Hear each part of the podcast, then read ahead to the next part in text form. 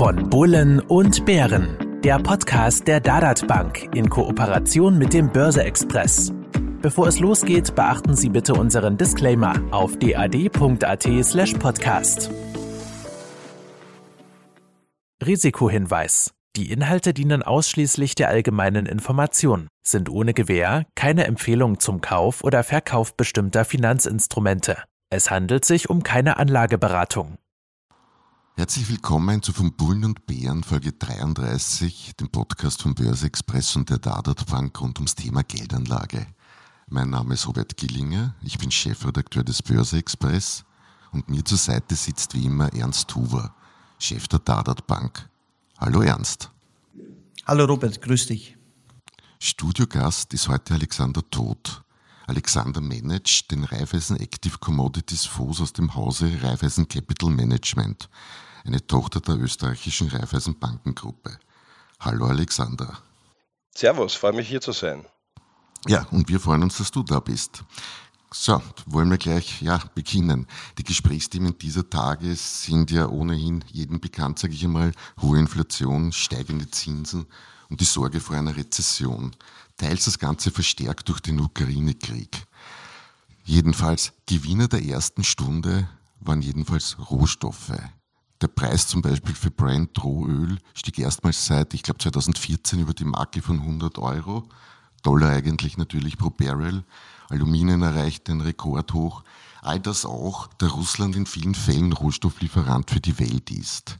Weizen und Mais sind solche Beispiele, aber ich glaube auch Nickel, was wir etwa für Batterien bei Elektrofahrzeugen oder in der Edelstahlproduktion brauchen, Palladium, Automobilkatalysatoren und so weiter, kommen oft aus Russland.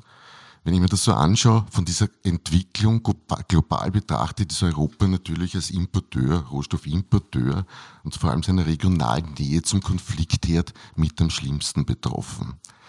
Ernst, jetzt haben wir ungefähr ein Quartal Ukraine-Krieg. Merkt ihr bei der Dadat Bank ein Verschieben der Assets raus aus dem Euroraum?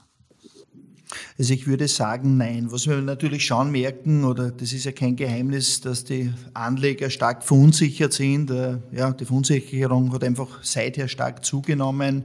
Äh, nach der jahrelangen Host, die ja schon fast gewohnt waren, fast schon plain vanilla war, äh, betragen natürlich die ganzen Krisen, die ganzen Themen, die uns beschäftigen. Du hast sie ja bereits erwähnt, ob das die Ukraine-Krise ist, ob das die wahnsinnige Inflation ist, die höchste seit 40 Jahren.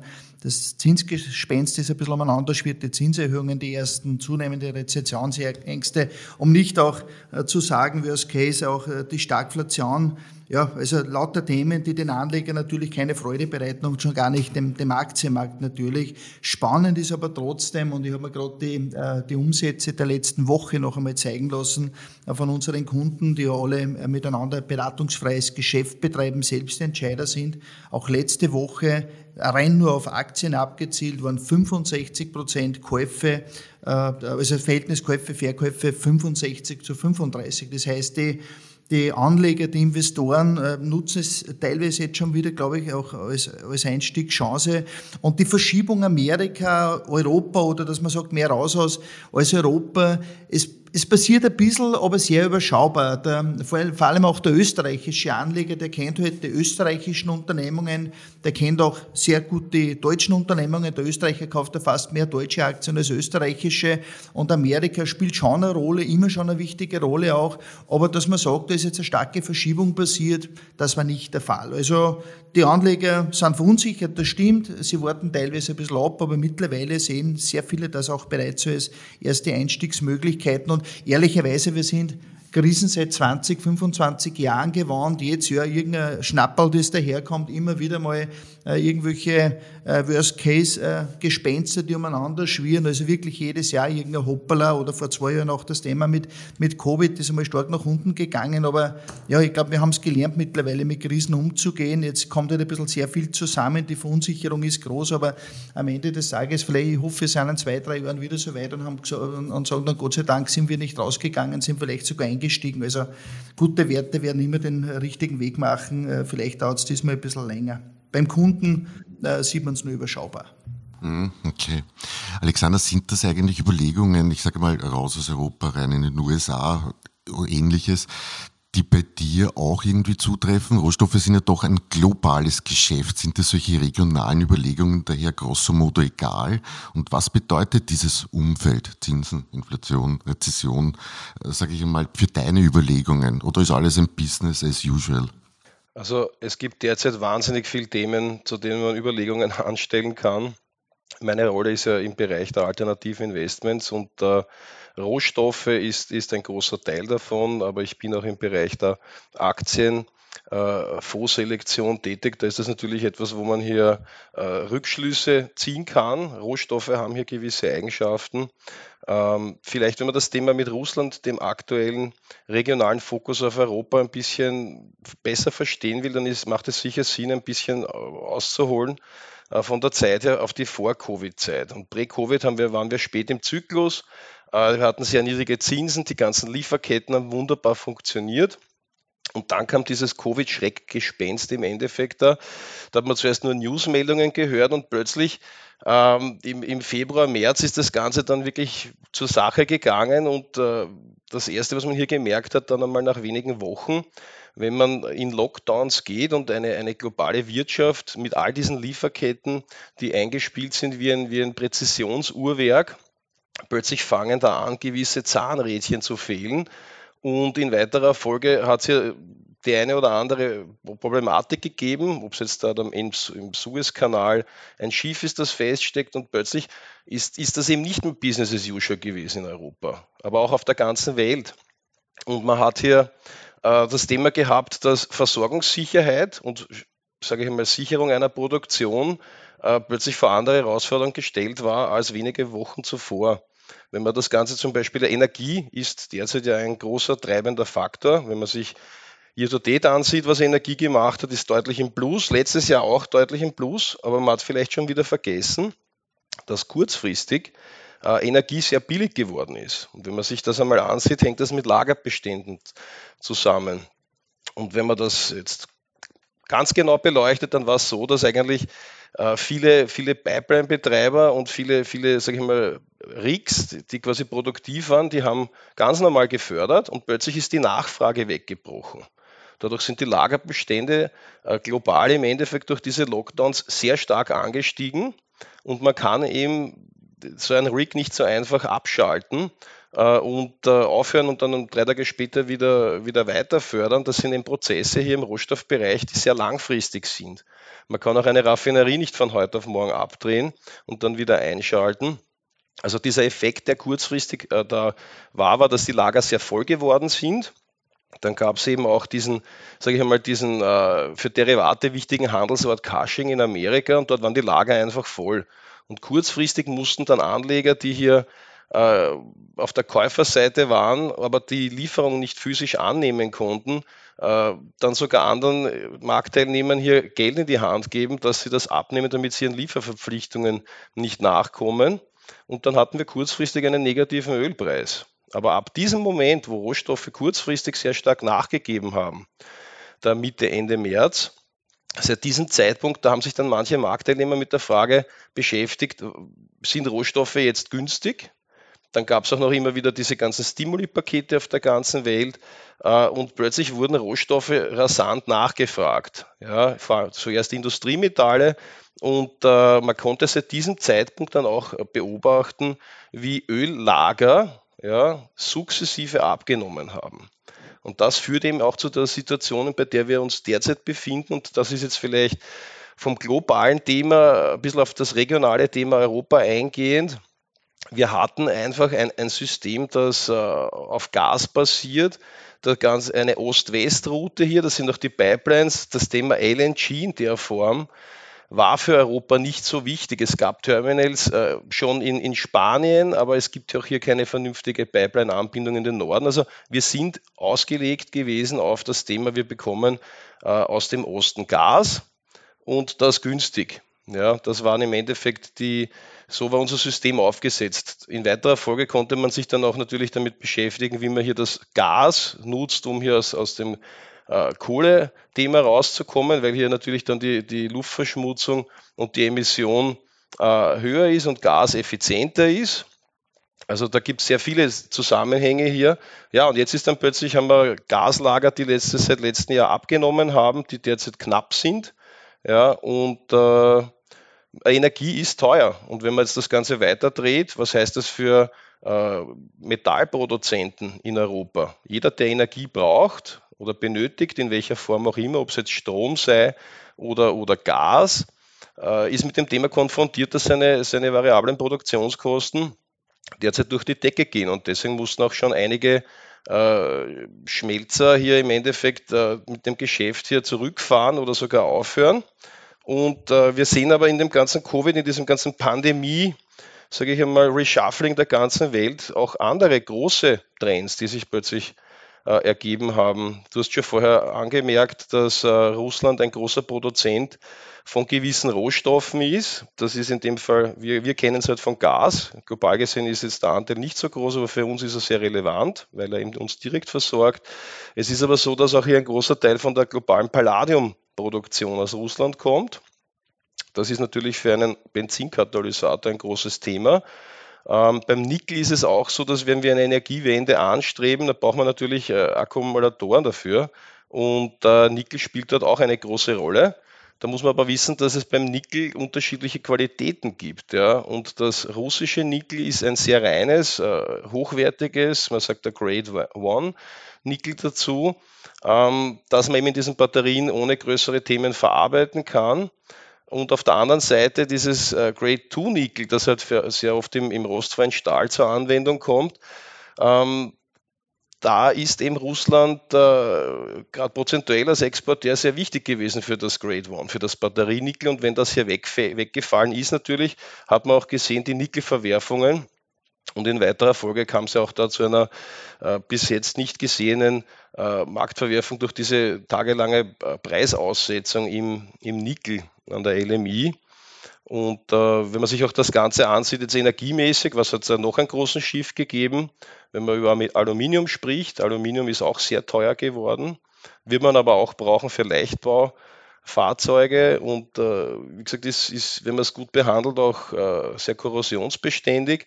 Dann ist es so, dass äh, Aluminium bis zu Corona, also bis 2020, äh, wurde es, war, war China ein Nettoexporteur von Aluminium. Und dann gab es ja in China auch die eine oder andere Überschwemmung und dann gab es auch äh, Rationierung von Energie in weiterer Folge und plötzlich ist China zu einem Nettoimporteur im Bereich Aluminium geworden. Und wenn man sich das auf die globale Nachfrage von Industriemetallen umlegt, wo China zwischen 50 und 70 Prozent in verschiedenen Industriemetallen der Nachfrage ausmacht, dann kann man sich vorstellen, dass man natürlich so die eine oder andere Überlegung äh, anstellen muss, wenn man sich über die globale Konjunktur und Lockdowns Gedanken macht, dass das hier schon sehr große Zünglein an der Waage sind, die hier eine Wirkung haben. Mhm. Okay. Lassen wir die aktuelle Situation jetzt kurz einmal beiseite, sage ich, und äh, gehen wir ins größere Bild. Du hast auch andere große Trends angesprochen, die gleichzeitig laufen. Äh, Frage daher, sind Rohstoffinvestments per se eigentlich so etwas wie ein Megatrend gerade, bei denen man ohnehin dabei sein sollte. Auf die Idee komme ich, wenn ich mir die Performance eines Fonds ansehe, die eigentlich steil zulegend ist. Auf Sicht von fünf Jahren Retour mehr als zehn Prozent pro Jahr per Anno im Plus, beinahe 19 sind es drei Jahre Retour und ein Drittel in den vergangenen zwölf Monaten. Präsentierst du mit den Rohstoffen als einen Megatrend oder kommen wir in den Bereich einfach aus einem Tal, sage ich einmal, so etwas wie dem letzten Schweinezyklus. Wie siehst du das? Aus meiner Sicht ist das aktuelle Marktgeschehen, es gibt verschiedene Strömungen, die jetzt gleichzeitig passieren. Wenn man mal generell Rohstoffe betrachtet, dann ist es so, dass Rohstoffe in den 2000er Jahren auch deutlich gestiegen sind. Ähm, dann wurde auch viel investiert und es ist bei Rohstoffen vielleicht, wenn man auf dieses Thema Zyklizität von Rohstoffen eingeht, wichtig zu wissen, dass wenn hier entsprechende Kapazitäten und entsprechende CapEx-Ausgaben stattfinden und Investitionen in neue Kapazitäten, dass das einen langen Vorlauf hat. Also bei Minen sagt man in der Regel fünf bis sieben Jahre, äh, dass es dauert, dass so eine Mine produktiv wird. Man muss sich vorstellen, nach den Genehmigungen äh, muss man dann da im Endeffekt äh, die, ganzen, den ganzen, die ganze Logistik aufbauen, Arbeitnehmer hier auch vor Ort Schulen finden und äh, dann anfangen, das Ganze zu, zu errichten. Also ein langer Vorlauf. Und wenn man sich jetzt vorstellt, dass der Finanzkrise sind wir eigentlich mit sehr hohen Rohstoffpreisen, der eine oder andere erinnert sich vielleicht noch an Öl deutlich über 100 Dollar damals. Ähm, und zu diesem Zeitpunkt waren halt sehr viele äh, Firmen motiviert, dann auch weiter hier im Endeffekt zu investieren, haben dann Investitionen auch getätigt und dann kam die Finanzkrise und plötzlich, wie wir auch wissen, sind ja viele Rohstoffe einerseits äh, ganz gute Vorlaufindikatoren oder wenn man sich Kupfer ansieht, globale Kupfernachfrage und auch die Preisentwicklung, das sieht man schon große Zusammenhänge mit einer globalen Konjunktur. Mhm. Ähm, und jetzt muss man sich vorstellen, jetzt kommt die Finanzkrise, Kupfer wird billig, weil die Leute im Endeffekt viele, viele Investitionen und, äh, sage ich einmal, auch in der Infrastruktur zurückstellen, weil halt andere Maßnahmen notwendig sind, um das eigene Wirtschaftssystem zu stützen. Und plötzlich kommen hier der Reihe nach im, im Jahresrhythmus dann äh, Kapazitäten zusätzlich an den Markt. Das heißt, jeder, der sich da erinnern wird, nach 2008, 2009 ist einmal mit Rohstoffen seitwärts bis stark nach unten gegangen, weil einfach diese Effekte, diese Nachholeffekte äh, da waren und eben eine schwache Nachfrage war. Dann haben wir sehr günstige, ein sehr günstiges Zinsumfeld gehabt. Die Zinsen sind sehr stark runtergekommen. Wir haben eine starke Geldmengenerweiterung gehabt. Ähm, und hatten günstige Rohstoffe. Das war natürlich ein super Nährboden für, für globale Aktien und für, für, für wirtschaftliche Erholung. Ähm, es war aber für die, für die Firmen, die in dem Bereich der, der Minenunternehmen unterwegs sind, jetzt nicht besonders attraktiv bei diesen Rohstoffpreisen weitere äh, Ausgaben und Investitionen zu tätig, tätigen. Das heißt, das wurde jetzt einmal alles gebremst und äh, man hat im Endeffekt äh, de facto nichts investiert über Jahre hinweg. Und dann, jetzt ist es so, dass wir natürlich hier ein bisschen unterscheiden müssen zum Thema, wenn wir jetzt über Megatrend und über Zyklen sprechen. Mhm. Ähm, es gibt gewisse Trends und ein Trend ist de facto die Energiewende. Wenn wir die Energiewende anstreben, dann werden wir entsprechende äh, Rohstoffe der Energiewende auch benötigen. In einem anderen Umfang, als wir, sie derzeit, äh, als wir das derzeit kennen. Ja, wenn man sich mal vorstellt, wie der Bedarf von einem normalen Auto äh, im Bereich Kupfer ist. Da haben wir irgendwie 25 Kilo Kupfer drin. Das ist für Wärmetauscher, für Leitungen wird das benutzt.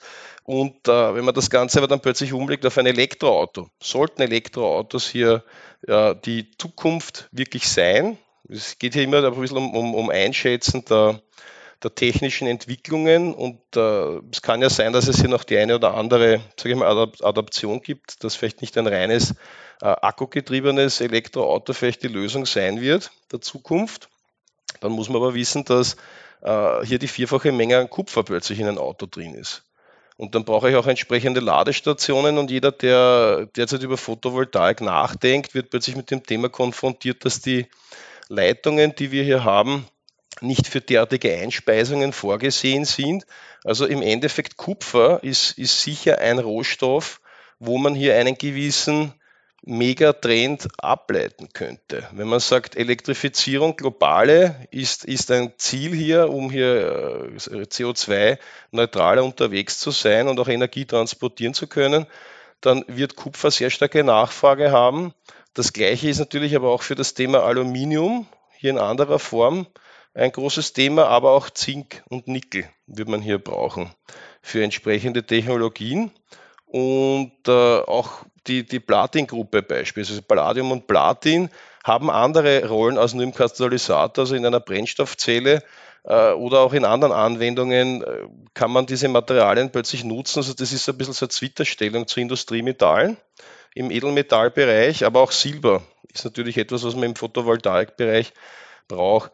Auf der anderen Seite hat man natürlich wieder fossile Brennstoffe und wenn man die letzten Jahre hier äh, Revue passieren lässt, weil wir versuchen ja über, über CO2-Reduktion, es gibt dann den Emissionshandel auch, der eigentlich ja die, die Kosten für Produzenten dahingehend äh, korrigieren soll, dass man hier immer mehr aus fossilen Energieträgern rausgeht. Und äh, das ist halt gerade ein bisschen die Zwickmühle, sage ich einmal. Derzeit wir, sind wir sehr knapp in Energie aufgrund des, des äh, Krieges hier auch, weil wir lokal hier schlecht versorgt sind. In Asien gibt es ähnliche Themen, wo Strom rationiert wurde und die Leute dann plötzlich Flüssiggas kaufen, um zu Hause zu heizen, weil sie einen Heizstrahler nicht mehr benutzen dürfen. Ähm, all das führt dazu, dass es hier zu einer Verschiebung kommen wird in den nächsten Jahren, welche Rohstoffe äh, relevanter sein werden und weniger relevant. Und natürlich die Nachfrage bestimmt ja auch den Preis. Es ist individuell pro Rohstoff zu sehen, ob es hier sich um einen Megatrend oder nur um einen Zyklus handelt. Mhm, okay. Wie du das in deinem Fonds umsetzt, ein bisschen später, würde mich noch interessieren. Fünf bis sieben Jahre, bis eine Mine produziert, wenn ich das so richtig im Kopf habe, da würde sich in Österreich jeder Windanlagenbauer freuen, wenn das so schnell gehen würde, sage ich einfach einmal. Ernst, spielen bei euch Rohstofffonds ja. eine größere Rolle oder konzentriert sich das Interesse, also noch oder in der Vergangenheit vor allem auf Gold? Also hättest du mich vor drei Monaten gefragt, dann hätte ich gesagt, mit Ausnahme von Gold, eine sehr ja, untergewichtige Rolle. Das hat sich natürlich jetzt schon ein bisschen verändert. Also Kunden von uns kaufen jetzt auch verstärkt, verstärkt, aber immer wieder auch Rohstofffonds, äh, einfach als, als, als Ergänzung dazu. Das Thema wird durch die Medien getrieben aktuell. Jeder beschäftigt sich natürlich äh, damit auch gezwungenermaßen zum Teil und deswegen ist es jetzt schon auch ein Thema. Gold war immer ein Thema. Äh, Gold ist aber immer ein bisschen anders zu sehen. Ich habe immer gesagt, Gold ist auch eine Art Versicherung und gehört in eine ordentliche Asset Allocation mit einem kleinen Anteil auch äh, immer mit dazu. Aber das Thema Rohstoffe ist jetzt spannend, findet der Anleger spannend. Man beschäftigt sich damit, man liest darüber und das wirkt sich natürlich auch bei den Käufen unserer Kunden aus. Mhm. Dann nutzen wir das Thema Gold gleich als Überleitung zum Fonds Raiffeisen Active Commodities, den Alexander eben managt. Diesen Fonds gibt es seit mehr als zehn Jahren und er hat mehr als 80 Millionen Euro zur Veranlagung. Der Name Active Commodities implementiert wohl, dass du aktiv handelst und weniger einer Benchmark folgst. Alexander, wie sieht dein Portfolio also aus? Welche Rolle spielt Gold dabei? Welches Bild steht hinter dieser Depotzusammensetzung und welche Anlageinstrumente setzt du dabei eigentlich ein? Das große Bild, das hinter dem Active Commodities steht, ist, es ist ein, ein, ein, ein Rohstoffdachfonds, ein USITS-Rohstoffdachfonds, der täglich liquide ist. Und äh, ich setze hier unterschiedliche äh, Instrumente von Fonds über ETCs, ETFs und Derivaten ein um hier entsprechend die Struktur, die langfristige Struktur herzustellen. Ähm, das Wort Active zielt darauf ab, dass das eben nicht ein, ein passiver ETF ist, der einfach einen Index äh, trackt, sondern wir haben hier verschiedene Strategien, die sich mit den Themen äh, der Eigenheiten des Rohstoffmarkts vor allem auseinandersetzen. Es gibt hier wie es die meisten vielleicht auch hier wissen, äh, Terminkurven und auf diesen Terminkurven der Rohstoffe gibt es Rollverluste und Rollgewinne und man muss hier sich ein bisschen die Eigenheiten der Rohstoffe und Saisonalitäten anschauen. Dann kann man hier durch ein entsprechendes aktives Management auch hier einen Mehrertrag generieren. Es ist auch so, dass wir im Fonds also externe und interne Strategien umsetzen. Die, die, externen mittels diesen Fonds, die wir einsetzen, die internen als Overlays, aber auch mit den äh, ETFs oder ETCs, wo man hier gezielt dann im Rohstoffe äh, quasi investieren kann.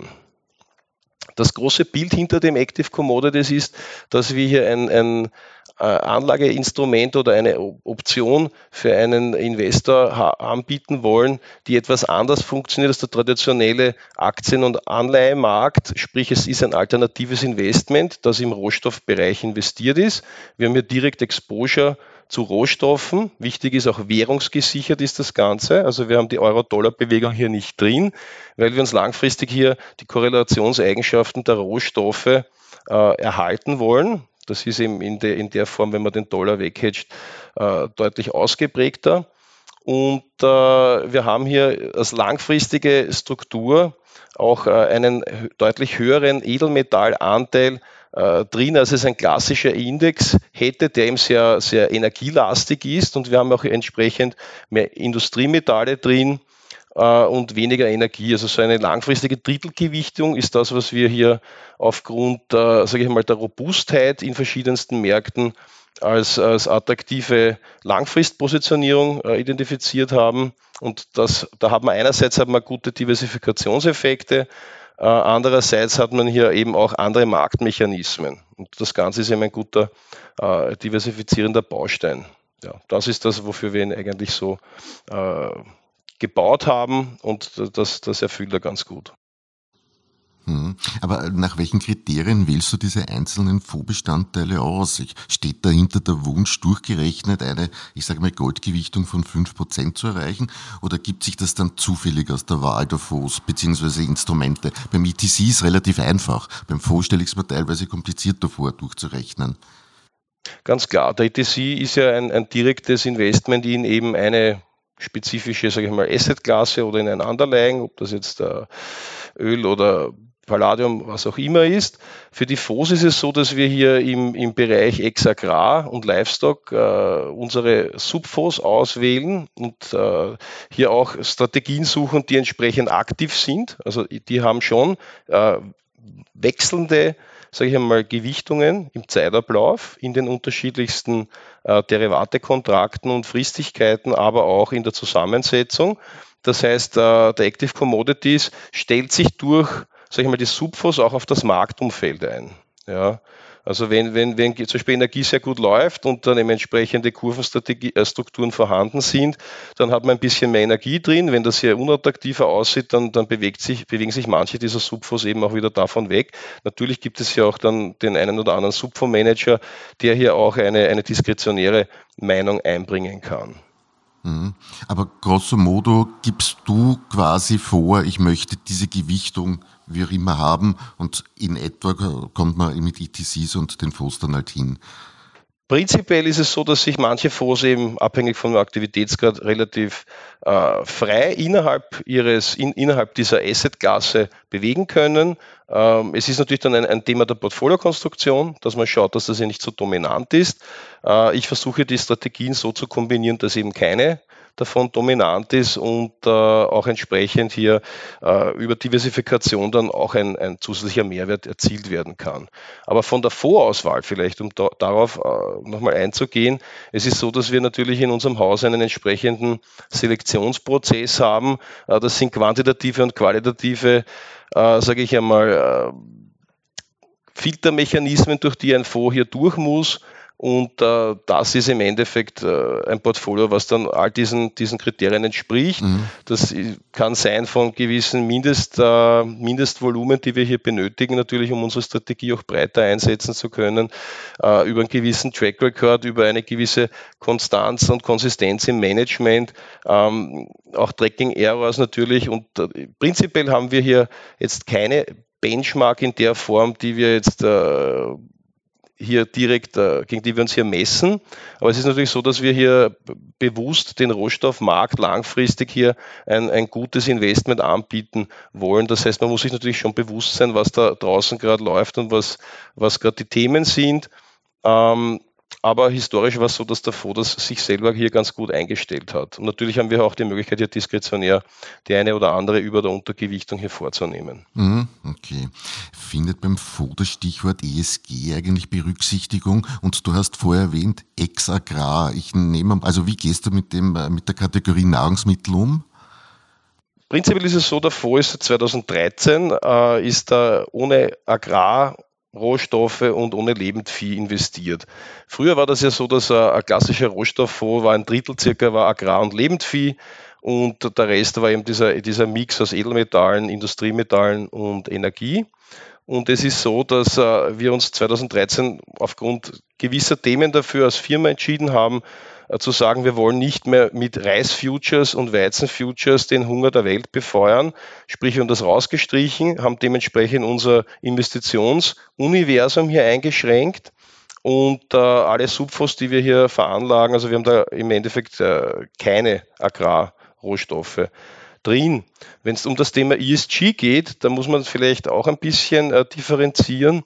Äh, einerseits geht es um den Rohstoff. Wir beschäftigen uns selber mit dem Rohstoff. Was hat der Rohstoff für eine Rolle? Auch eine zukünftige Rolle. Wie wichtig wird der Rohstoff in der Zukunft sein für unsere für unseres weitere, für, für das Wirtschaftssystem, sei es jetzt uh, diese Energiewende, uh, wo halt hier eben gewisse Industriemetalle besonders im Fokus sind, Andererseits kann man sich auch mit dem Thema beschäftigen, ähm, welche Firmen produzieren hier eigentlich welche Rohstoffe. Und wenn man hier mal genauer unter die Motorhaube sieht, dann kann man schon feststellen, dass es hier unterschiedlichste Regionen gibt natürlich, oft in Schwellenländern, ähm, wo hier natürlich dann all diese Faktoren voll durchschlagen. Also die, das Thema Engagement äh, zu dem Thema ESG-Risiken langfristig ist etwas, was natürlich hier auch in der, in der Branche immer stärker diskutiert wird.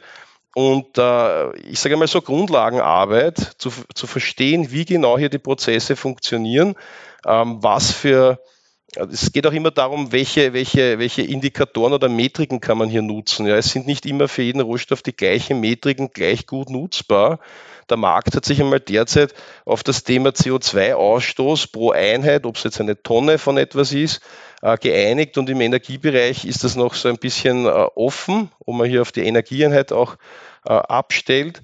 Ähm, aber generell ist das Thema etwas, was, was deutlich an, an, an Momentum zunimmt und wo man hier auch sagen muss, mit dem entsprechenden Engagement bei den Firmen kann man hier sicher auch äh, positive Dinge bewegen in der Zug Zukunft. Ja. Mhm. Also auch ESG-Befürworter sozusagen müssen keinen Bogen rund um den Fonds machen. Abschließende Frage vielleicht. Welches Anliegerprofil sollte ich denn für den Fonds mitbringen?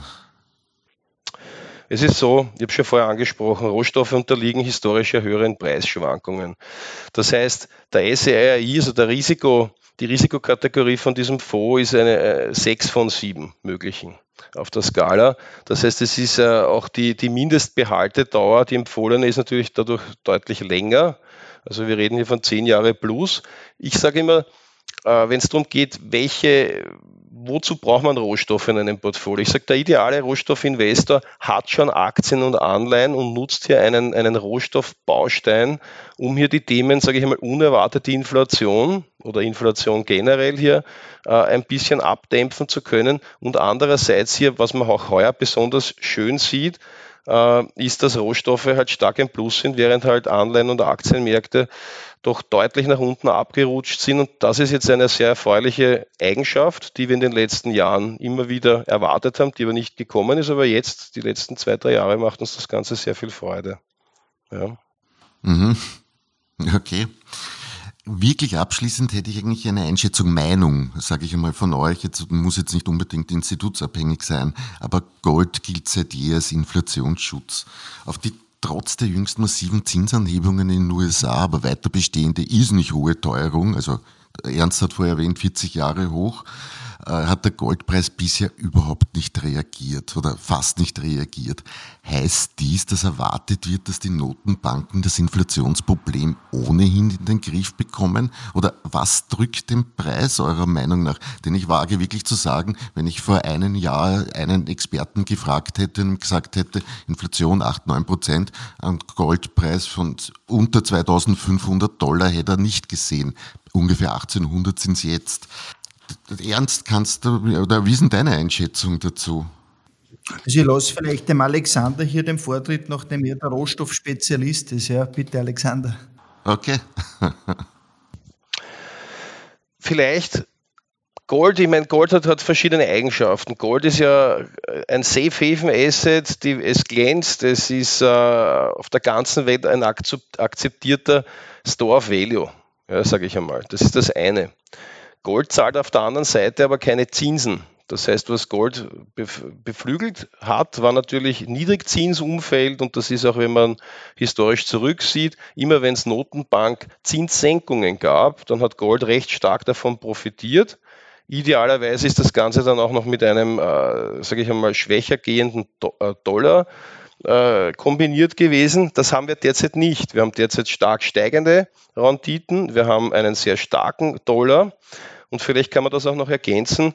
Äh, natürlich ist die Frage immer, wer treibt den Goldpreis? Es gibt Retail-Geld, es gibt institutionelles Geld. Und wenn man sich jetzt, wenn ich mir hier die Flows anschaue von der derivativen äh, Positionierung äh, der, an der COMEX, dann sehe ich, dass hier eben in den letzten zwei Monaten institutionelle Investoren ihre Positionen deutlich zurückgefahren haben. Äh, Retail-Investoren oder andere Investoren, die, sage ich mal, ETFs genutzt haben oder ETCs in dem Fall, äh, haben hier eigentlich seit Jahresbeginn Positionen aufgebaut und nur minimal reduziert. Wenn man sich das eine oder andere Research anschaut, dann würden manche sogar sagen, aufgrund all dieses, dieses Gegenwinds ist Gold sogar derzeit, ja, hat sich sehr wacker gehalten. Ja, und äh, war wie gesagt, die, das aktuelle Umfeld ist für Gold jetzt auch getrieben durch das politische Thema, ist natürlich eins. Ähm, Gold hat sich ganz gut gehalten, aber es ist eher mit einem sehr stark steigenden Gold in, in einem, äh, sage ich mal, Zinssenkungszyklus zu, re zu rechnen. Und da sind wir derzeit nicht. Mhm, okay. Ja.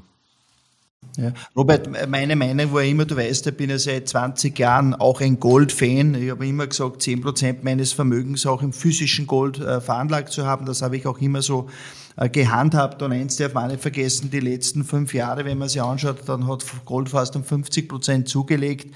Und selbst die letzten drei Jahre, wo wir seitwärts gegangen sind, hat der, der Euro-denkende Anleger oder der, der Euro-Anleger auch schöne Zugewinne durch die Währung auch gemacht. Und für mich ist Gold wie immer seit eh und eh eine Versicherung.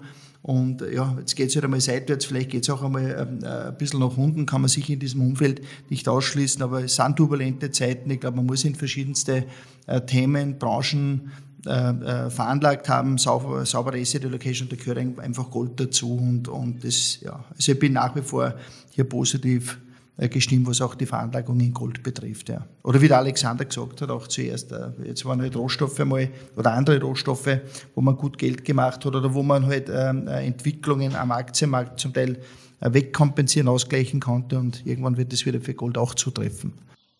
Mhm, okay.